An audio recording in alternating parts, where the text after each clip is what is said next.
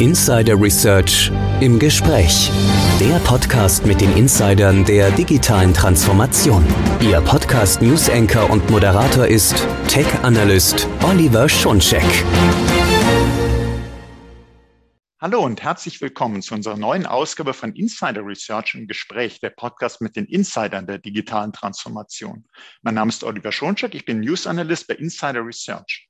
In diesem Podcast geht es um das Data Management bei SAP Anwenderunternehmen. Keine Frage, Unternehmen wollen noch besser und intelligenter werden, wenn es um ihre Betriebsabläufe und ihren Ansatz zur Wertschöpfung aus einem ständig wachsenden Datenvolumen geht. Und für Unternehmen, die SAP einsetzen, liegt da der Schlüssel in der Einführung von SAP HANA und S4 HANA Anwendungen. Aber dafür braucht man ein passendes Data Management, wie wir sehen werden. Und wir fragen uns auch, wie sieht das denn aus? Und darüber sprechen wir nun mit Christoph Stalz. Er ist Principal Systems Engineer und Team Lead bei Dell Technologies. Hallo, Herr Stalz. Hallo, Herr Schumschek. Schön, wieder bei Ihnen zu sein. Ja, freut mich auch sehr. Und wir haben noch einen zweiten Sprecher mit in der Runde, und zwar Thomas Reit. Er ist SAP Senior Solution Consultant bei Dell Technologies. Hallo, Herr Reit. Hallo Herr Schoncheck, hallo liebe Zuhörer, grüß Sie. Hallo. Ja, ganz toll, dass Sie beiden sich wieder die Zeit genommen haben, um uns etwas aufzuschlauen und dieses Mal über das Thema Datenmanagement. Und ich möchte mal äh, mit Ihnen anfangen, Herr Stalz. Und wir wissen ja, Datenmengen insgesamt steigen und steigen und gerade auch im SAP-Umfeld. Da wäre für mich zuerst mal die Frage, was bedeutet das denn? Was sind hier die Herausforderungen? Ist es einfach, dass man sagt, die Daten werden immer mehr, die enorme Menge an Daten, also big in Big Data, oder gibt es da weitere Herausforderungen? Ja, also grundsätzlich unterscheiden wir ja erstmal zwei unterschiedliche Arten von Daten. Strukturierte und unstrukturierte Daten. Strukturierte Daten werden häufig in äh, äh Datenbanken gespeichert oder Tabellen. Ähm, und da brauche ich einen sehr schnellen Zugriff drauf.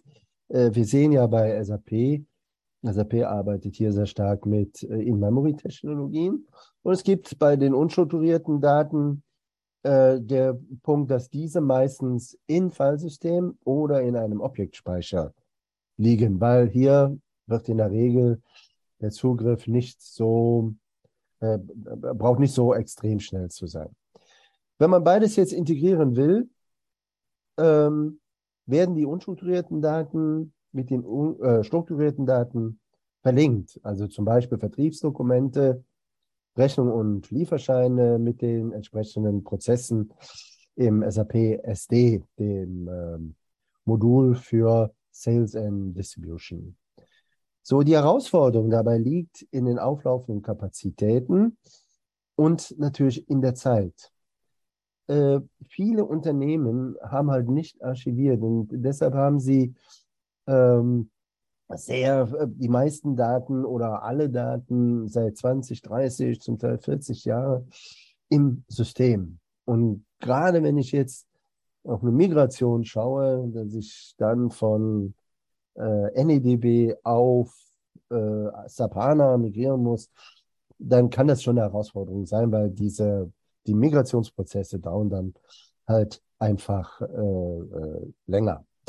Ein zweiter Aspekt äh, sind mit SAP HANA ist mehr möglich.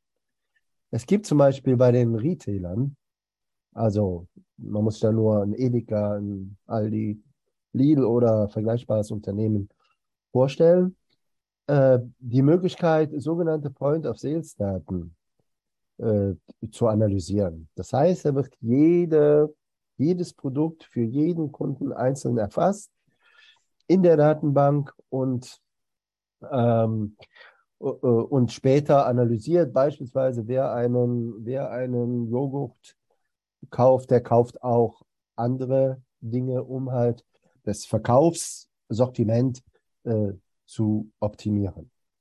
Und wenn man jetzt äh, so etwas äh, aufbaut, dann ähm, sollte man sich vor einem SAP HANA-Projekt, vor einem Migrationsprojekt über die Datenarchivierung und vor allen Dingen über das Data Tiering, da kommen wir später nochmal drauf, äh, Gedanken machen. Das heißt, wo äh, speichere ich diese Daten entsprechend ab?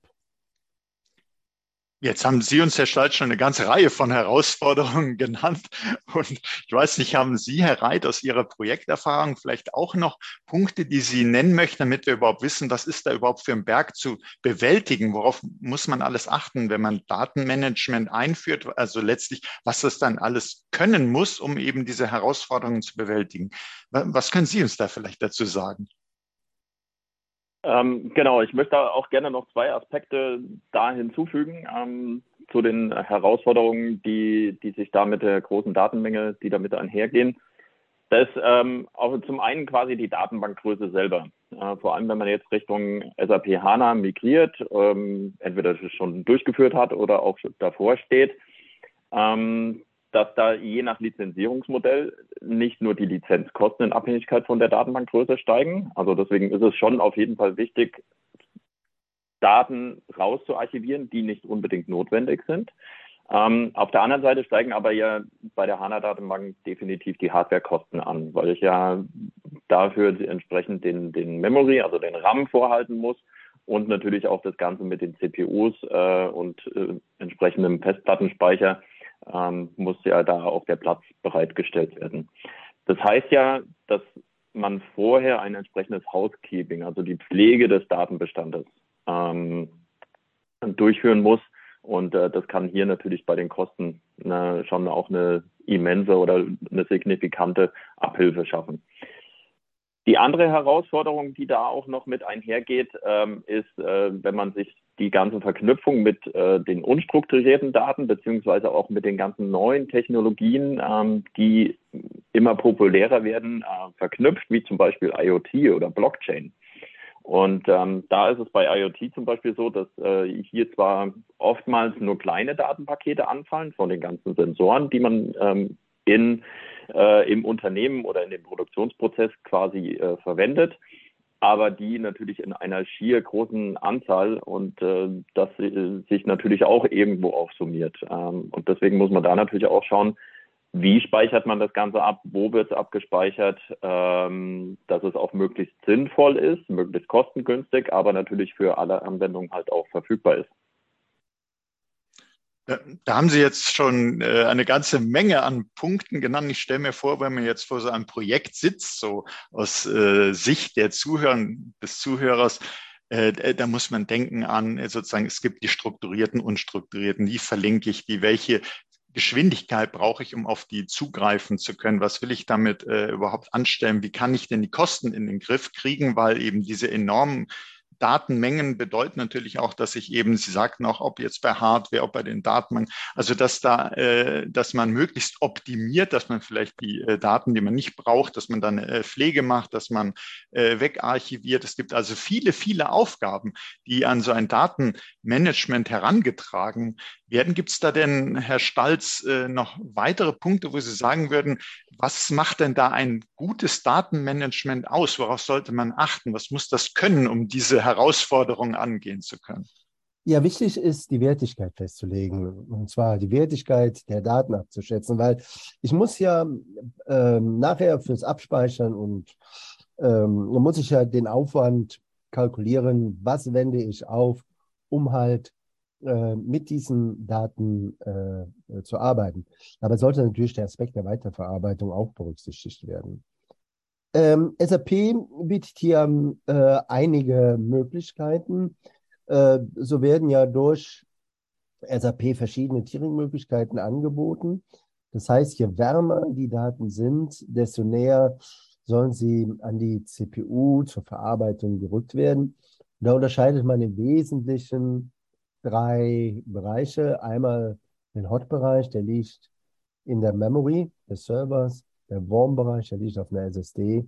Und der Cold-Bereich wird häufig auf S3 abgelegt, S3 als Objektspeicher. Und ähm, um dann nachher auch die, die Aufwände äh, für die Daten, für die Datenspeicherung und das Vorhalten der Daten exakt äh, zu bestimmen. Und, und Herr Reit, haben Sie vielleicht noch Punkte jetzt aus Ihrer Sicht, aus Ihren äh, SAP-Projekten, wo Sie sagen, das sind äh, Punkte, wo man wirklich dran denken sollte bei einem guten Datenmanagement? Äh, ja, also im Endeffekt äh, das, was der Christoph schon gesagt hat, äh, mit den äh, Hot, äh, Warm und äh, den, den kalten Daten, mhm. ähm, wo die liegen, das betrifft ja meistens so das Thema, ähm, dass die Datenbank das Ganze verwaltet, darauf zugreifen kann. Also gehört es ja so in dem Sinne zu den strukturierten Daten.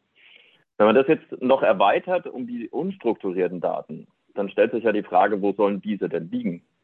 Ähm, speichert man die on-premise im eigenen Rechenzentrum in einer Co-Location mit einer schnellen breitbandigen Anbindung, ähm, sowohl zu den äh, Lokalitäten von, des Unternehmens, beziehungsweise natürlich auch zu den Hyperscalern, von denen man dann halt bestimmte Services nutzen möchte. Ne?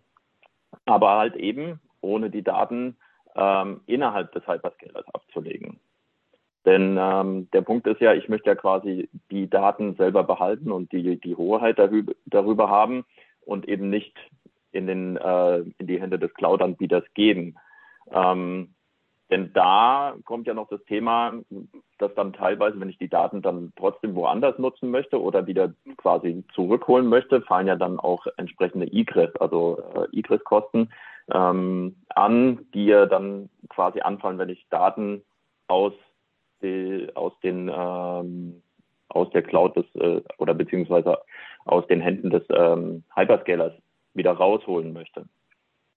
Mhm. Ähm, hier ist es so, dass einige unserer Kunden ähm, zum, also IoT-Daten mit verschiedenen Anwendungen verknüpfen, also mit SAP, aber auch mit anderen Daten. Ähm, und da ist es dann natürlich so, dass äh, die das entsprechend mit den Cloud-Services verknüpfen. Also die, die Daten liegen zum Teil on-premise, werden aber Services aus der Cloud benutzt. Und ähm, da ist es dann entsprechend äh, wichtig, da auch vorher zu definieren, wo die Daten liegen, wie wichtig sind sie, damit ich dann auch entsprechend definieren kann, wo sie liegen. Aber jetzt bin ich abgewichen und ähm, oder abgeschweift äh, sozusagen. Und äh, genau, zurück zum Thema SAP und Datenmanagement. Aber, aber ich glaube, das war ganz, ganz wichtig. Ist jede wichtige Abweichung sozusagen recht und lieb, weil man muss ja immer, es geht uns natürlich auch um die äh, SAP-Daten, das Management der SAP-Daten, aber wie wir gleich auch nochmal sehen werden, die spielen ja eben, wie Sie es ja auch so schön beschrieben haben, zusammen äh, mit, sagen wir, Sensordaten, IoT-Bereich. Wo sollen die liegen? Wie muss das alles verknüpft werden? Welche Bedeutung hat was? Wie schnell brauche ich die? Was muss archiviert werden? Gibt es also jede Menge Punkte, äh, zu planen und zu beachten und auch immer mit Blick darauf, was bedeutet das für die Kosten. Also Sie sagten auch Datenhoheit, äh, welche Daten will ich in die Cloud geben, welche sollte ich aus unterschiedlichen Gründen vielleicht nicht in die Cloud geben. Da gibt es das Thema Compliance, da gibt es vielleicht Zugriffsgeschwindigkeit, ich brauche die sehr schnell und äh, sollte sie vielleicht dann nicht erst noch aus der Cloud rausholen müssen.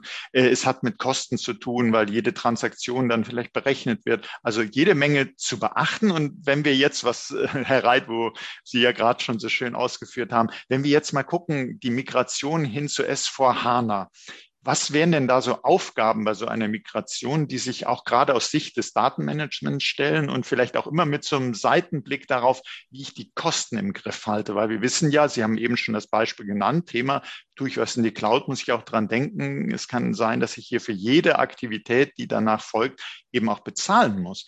Also was könnten Sie uns da berichten? Ähm, genau, was die Migration Richtung HANA angeht, ähm, ist so das Thema, dass wir erstmal ganz prinzipiell unterscheiden zwischen einem Greenfield und einem Brownfield-Ansatz. Brownfield bedeutet ähm, in dem Sinne, dass äh, quasi das ursprüngliche SAP-System weitergeführt wird oder beziehungsweise die Daten, die da drin sind, werden weitergeführt, äh, weitergeführt in die neue HANA-Datenbank.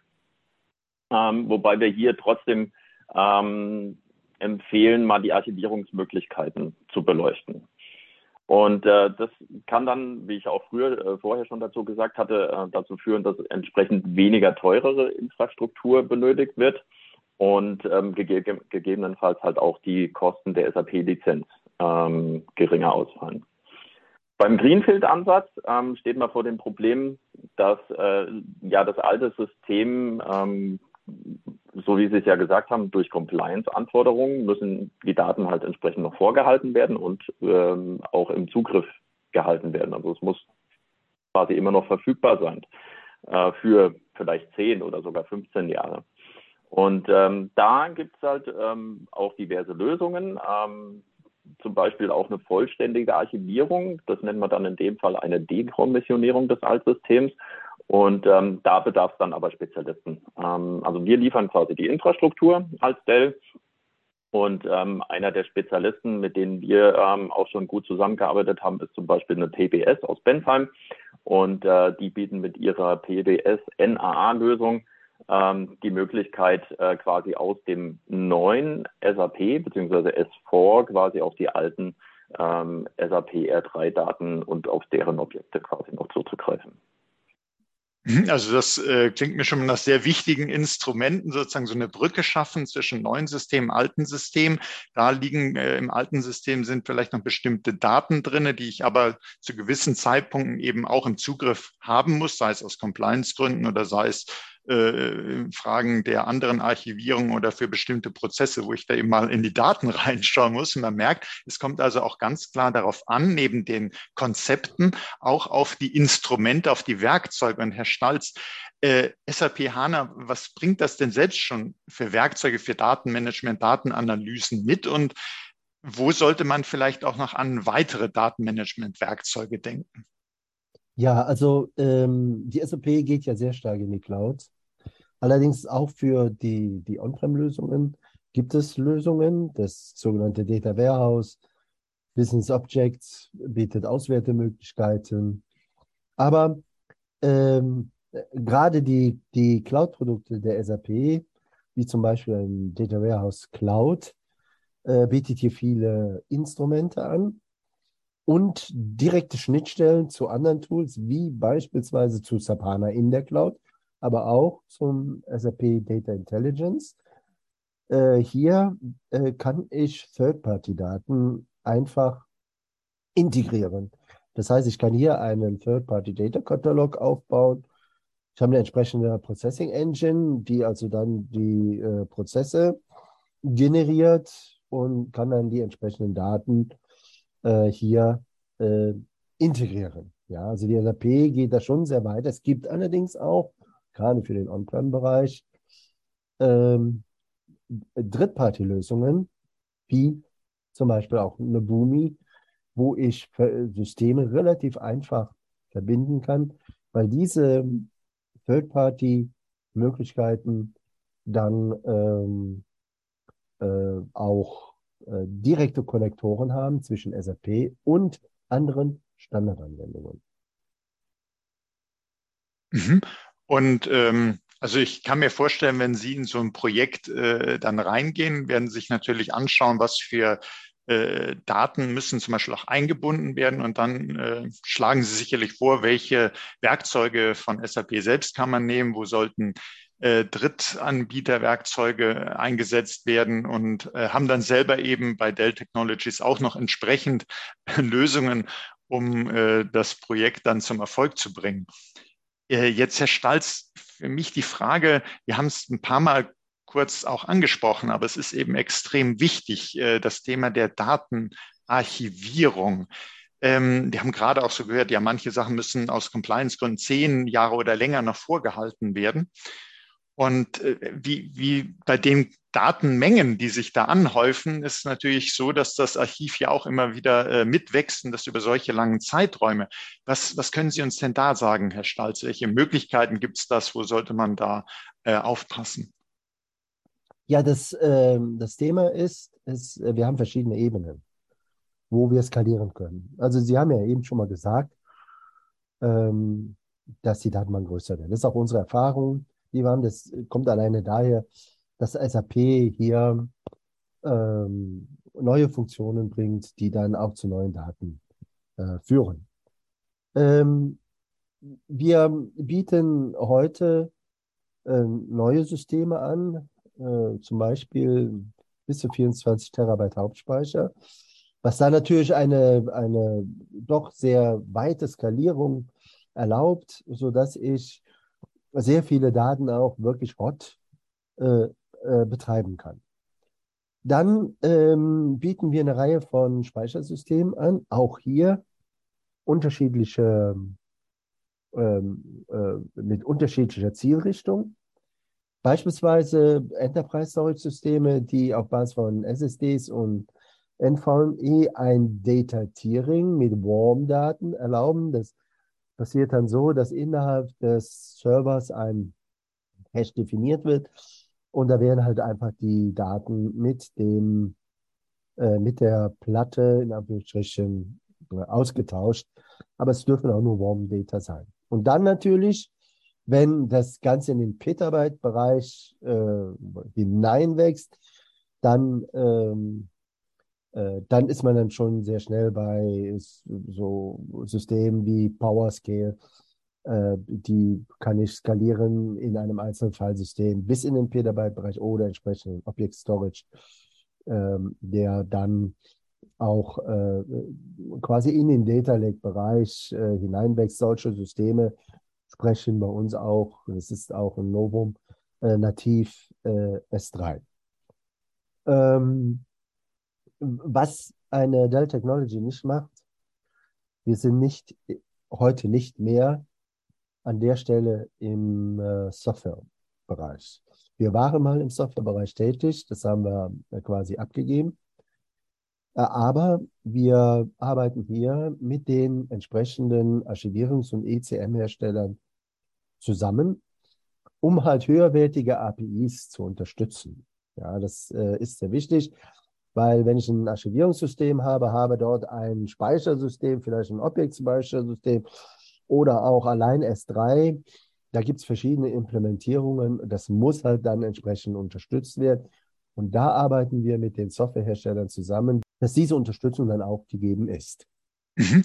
Und wenn wir vielleicht nochmal, ich weiß, Sie haben uns auch schon äh, berichtet über die Integration äh, von Drittdaten, aber trotzdem ist mir dieser Punkt eben so wichtig, weil gerade bei äh, Big Data sagt man ja aus vielen verschiedenen Datenquellen und wenn wir an IoT-Lösungen denken, wo man sich, Sie nannten das Beispiel äh, Handel am Point of Sales und da werden dann die Daten aus, äh, sagen wir mal, von den mobilen Endgeräten der Verkäufer und Verkäufer ausgewertet, die sozusagen da einscannen und sagen können, was wurde hier ab Abverkauf, was ist in äh, welchem Regal.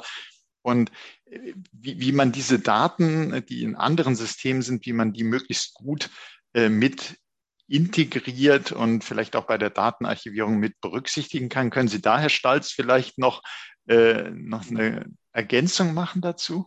Ja, das äh, ist ein sehr schönes Beispiel im Übrigen. Gerade die Point-of-Sales-Daten. Aufgrund ihrer schieren Größe können Sie in der Memory vielleicht maximal ein Jahr Point-of-Sales-Daten vorhalten für Analysen.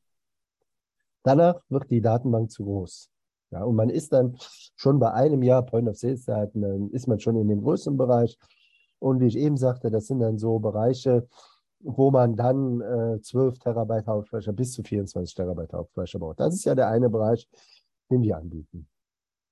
Dann gibt es aber jetzt, äh, um das zweite bis fünfte Jahr abzubilden, gibt es halt dann äh, entsprechende Software. Das können auch Drittanbieter sein, muss nicht unbedingt SAP sein, ähm, wo ich da ein Data Tiering entsprechend äh, durchführen kann und wo ich dann später auch Analysen fahren kann über größere Zeiträume.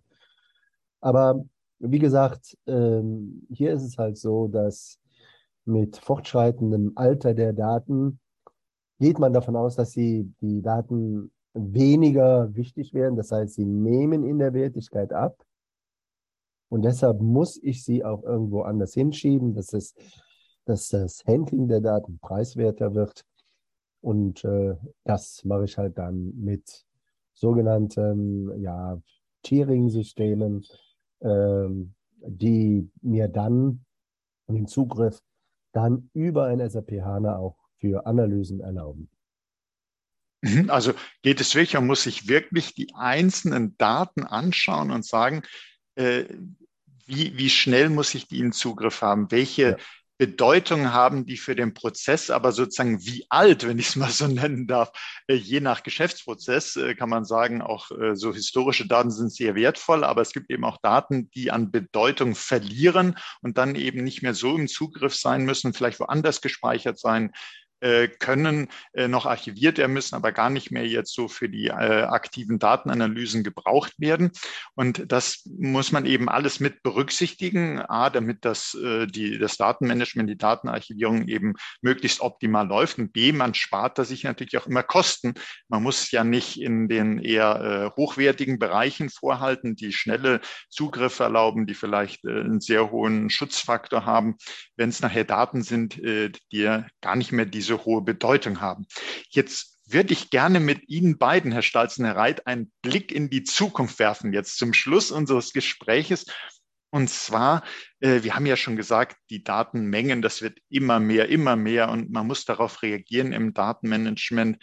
Ähm, wie sehen Sie denn da die Zukunft, wenn Sie so ein paar Jahre vorausgucken? Ist immer sehr schwierig, der Blick in die Zukunft. Ich weiß, aber mit Ihrer Erfahrung so äh, gewisse Prognosen treffen. Was meinen Sie denn, welche Bedeutung wird denn Big Data Nutzung im SAP-Umfeld gewinnen? Das wird wahrscheinlich immer wichtiger werden. Und sehen Sie da neue Herausforderungen kommen und vielleicht äh, wie können Sie denn dabei unterstützen, wenn man sich auf diese Zukunft vorbereitet? Ich weiß nicht, ob Sie, Herr Stalz, anfangen möchten und dann Sie, Herr Reit. Mhm.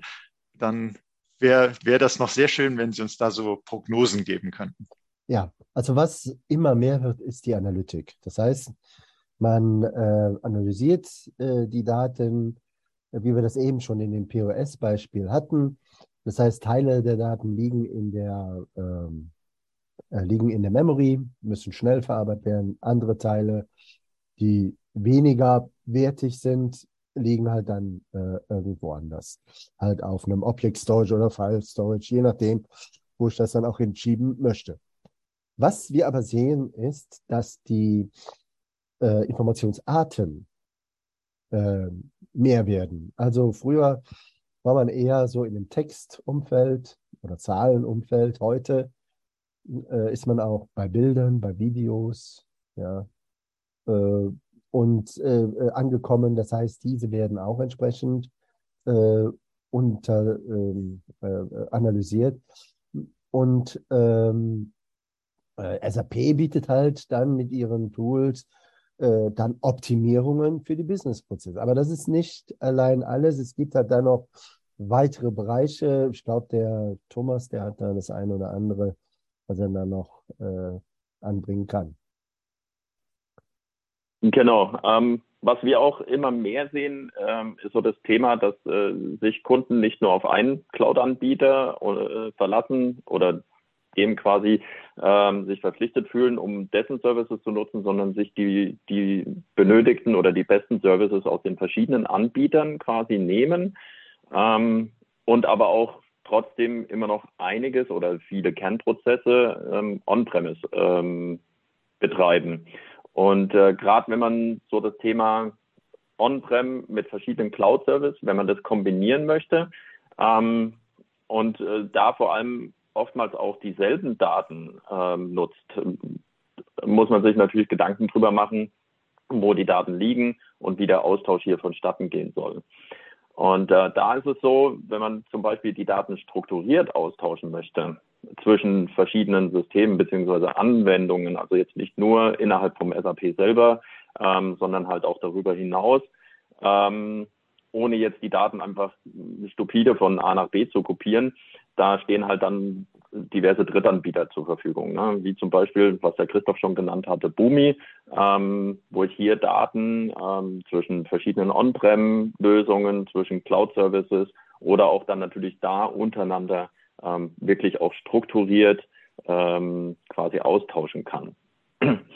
ähm, ansonsten auch, äh, was immer mehr kommt, äh, ist natürlich so das Thema, dass äh, in, zum Beispiel in Produktionsbereichen ähm, neue Technologien entsprechenden Einzug halten. Ähm, da natürlich so die, die Stichwörter künstliche Intelligenz, Machine Learning, ähm, die natürlich auch entsprechende Datenmengen nutzen.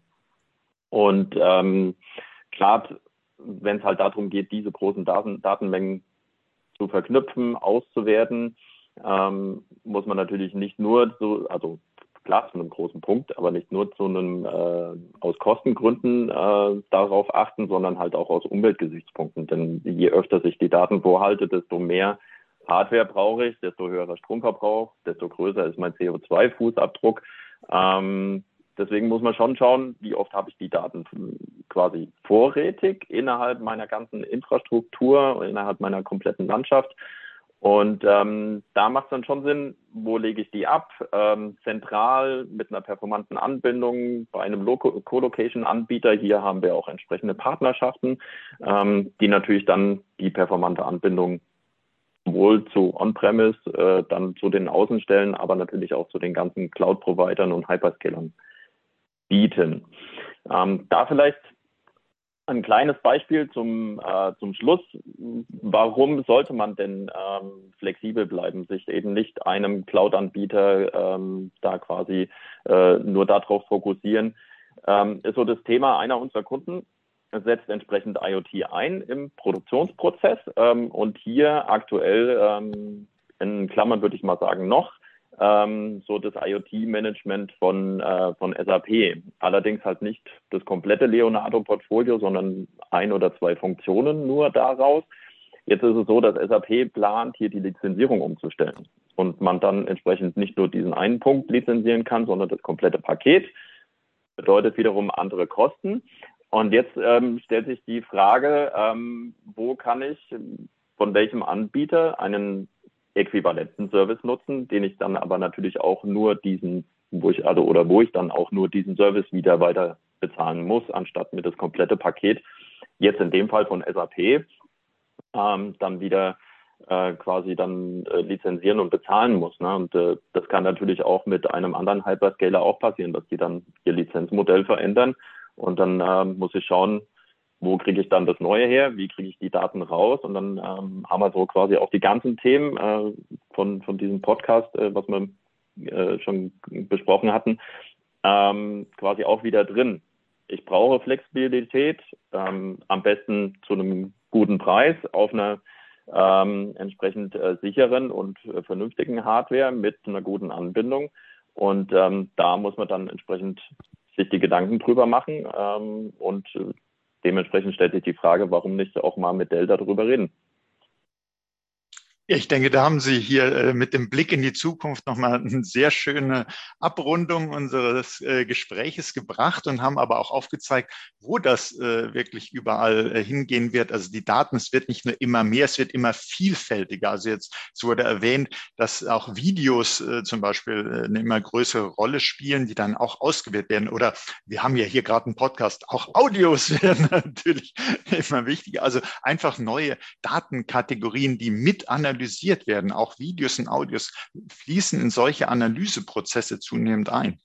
Äh, dann haben wir gesehen, äh, dass die äh, ganze Landschaft, die IT-Infrastruktur immer heterogener wird. Sie haben aber auch gesagt, dass es eben gute Gründe gibt, nicht unbedingt auf einzelne Anbieter, Cloud-Anbieter zu setzen, sondern dass die Multicloud auch so ihren Sinn hat, haben aber auch darauf hingewiesen, man sollte auch gucken, äh, die Daten, wo liegen die denn überall? Muss ich die überall haben? Kann ich vielleicht auch was äh, zentralisieren oder ein bisschen äh, äh verdichten, das Ganze? Denn es geht nicht nur um Kosten, sondern Sie haben auch darauf hingewiesen, äh, das Thema Klimanachhaltigkeit spielt ja auch eine Rolle. Man muss also immer gucken, wie kann ich es auch aus diesem äh, Gesichtspunkt der Nachhaltigkeit optimieren. Und bei einem Thema wie eben Big Data, äh, was immer größer wird, ist umso wichtiger, dass man guckt, die Ressourcen, die ich verwende, damit verbunden natürlich auch Kosten, aber eben auch die Umwelteinflüsse. Das spielt eine immer größere Rolle. Und äh, ich denke, in dem Gespräch mit Ihnen beiden ist sehr deutlich geworden, wie Sie, welche Erfahrungen Sie in solchen Projekten haben und wie gut Sie dann entsprechend den Unternehmen auf dieser nicht ganz einfachen Reise, äh, wie Sie die begleiten können, unterstützen können. Und äh, es wird auch zu dieser Folge natürlich wieder spannende Show Notes geben, wo man sich weiter hineinlesen kann. Und ich denke, man kann sich bei Ihnen beiden auch als Hörerinnen und Hörer äh, direkt und bei Ihren Kolleginnen und Kollegen von Dell Technologies melden, wenn da weitere Fragen sind. Und Ihnen beiden, Herr Stalznerreit, möchte ich herzlich danken jetzt nochmal für diese Insights ins Data Management im SAP-Umfeld. Und äh, auch Ihnen, liebe Zuhörer, liebe Zuhörer, möchte ich danken für Ihr Interesse, dass Sie an diesem wichtigen und wir haben es gemerkt, zunehmend wichtigen, es wird ja immer bedeutender, nicht nur die Menge der Daten, sondern auch die Bedeutung der Daten nimmt zu. Und wir haben gelernt, die Bedeutung variiert mit der Zeit. Also, und das muss wiederum im Datenmanagement, im Storage abgebildet werden. Ich muss nicht die ganz teuren, hochwertigen Speicherplätze belegen mit Daten, die gar nicht mehr so wichtig sind. Ja, liebe Hörerinnen, liebe Hörer, seien Sie auch das nächste Mal dabei, wenn es heißt Insider Research im Gespräch, der Podcast mit den Insidern der digitalen Transformation. Und wenn es Ihnen so gut wie mir gefallen hat, abonnieren Sie doch unseren Podcast. Sie finden uns auf allen führenden Podcast-Plattformen. Das war Oliver Schoncheck von Insider Research im Gespräch mit Christoph Stalz und mit Thomas Reit von Dell Technologies. Nochmals herzlichen Dank an Sie beide. Gerne, Herr Schoncheck. Danke auch.